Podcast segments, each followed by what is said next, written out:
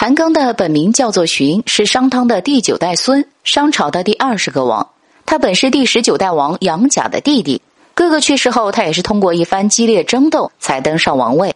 盘庚很善于观察形势，因此深深的明白，应当赶紧想出一个行之有效的办法来缓和各种矛盾冲突，挽救商朝的衰亡。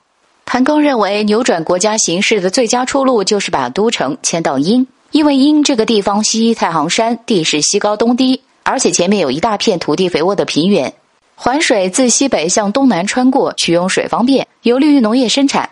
在此开垦荒地，不愁国力不富。另外，因正处于簸箕口处，地势险要，这对有效管理全国以及出兵打仗都比较方便。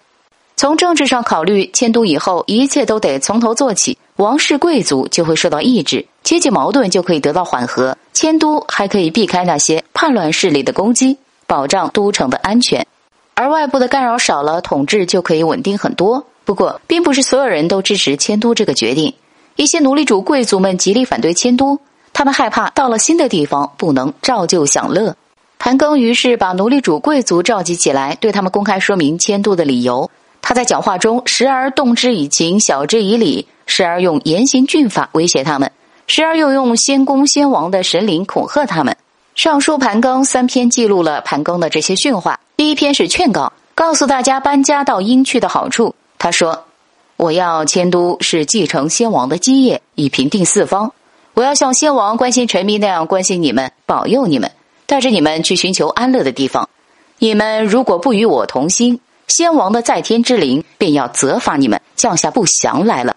我之所以要迁都，正是为了使得你们的生活安定。”第二篇是威胁。他用强硬的口气警告大家，一定要老老实实的服从监督的命令，否则就要采取严厉的制裁措施。他说：“我将要把你们杀光了，绝灭了，不让你们恶劣的种子遗留一个在这个心意之中。”最后，他号召民众说：“去吧，去寻求安乐的生活吧。现在我要把你们迁徙过去了，在那边永远安定你们的家。”可是斗争并没有结束，老百姓到了一个新地方生活不习惯，吵嚷着要回老家。奴隶主贵族就乘机起哄，煽动大家要求搬回老家去。盘庚沉着应对，他告诫官员：贵族们不要贪图享乐、聚敛财宝，而要谋生立功、施恩惠与人民，与人民同心，治理好国家。过了几年，局面才安定下来。盘庚迁殷在商代历史上是意义重大的，这使得商代早期四处游移的都城有了定所。此后一直到商朝灭亡，都以此为都。商朝从此政治稳定，经济也获得极大发展，商也因此有了殷的别称。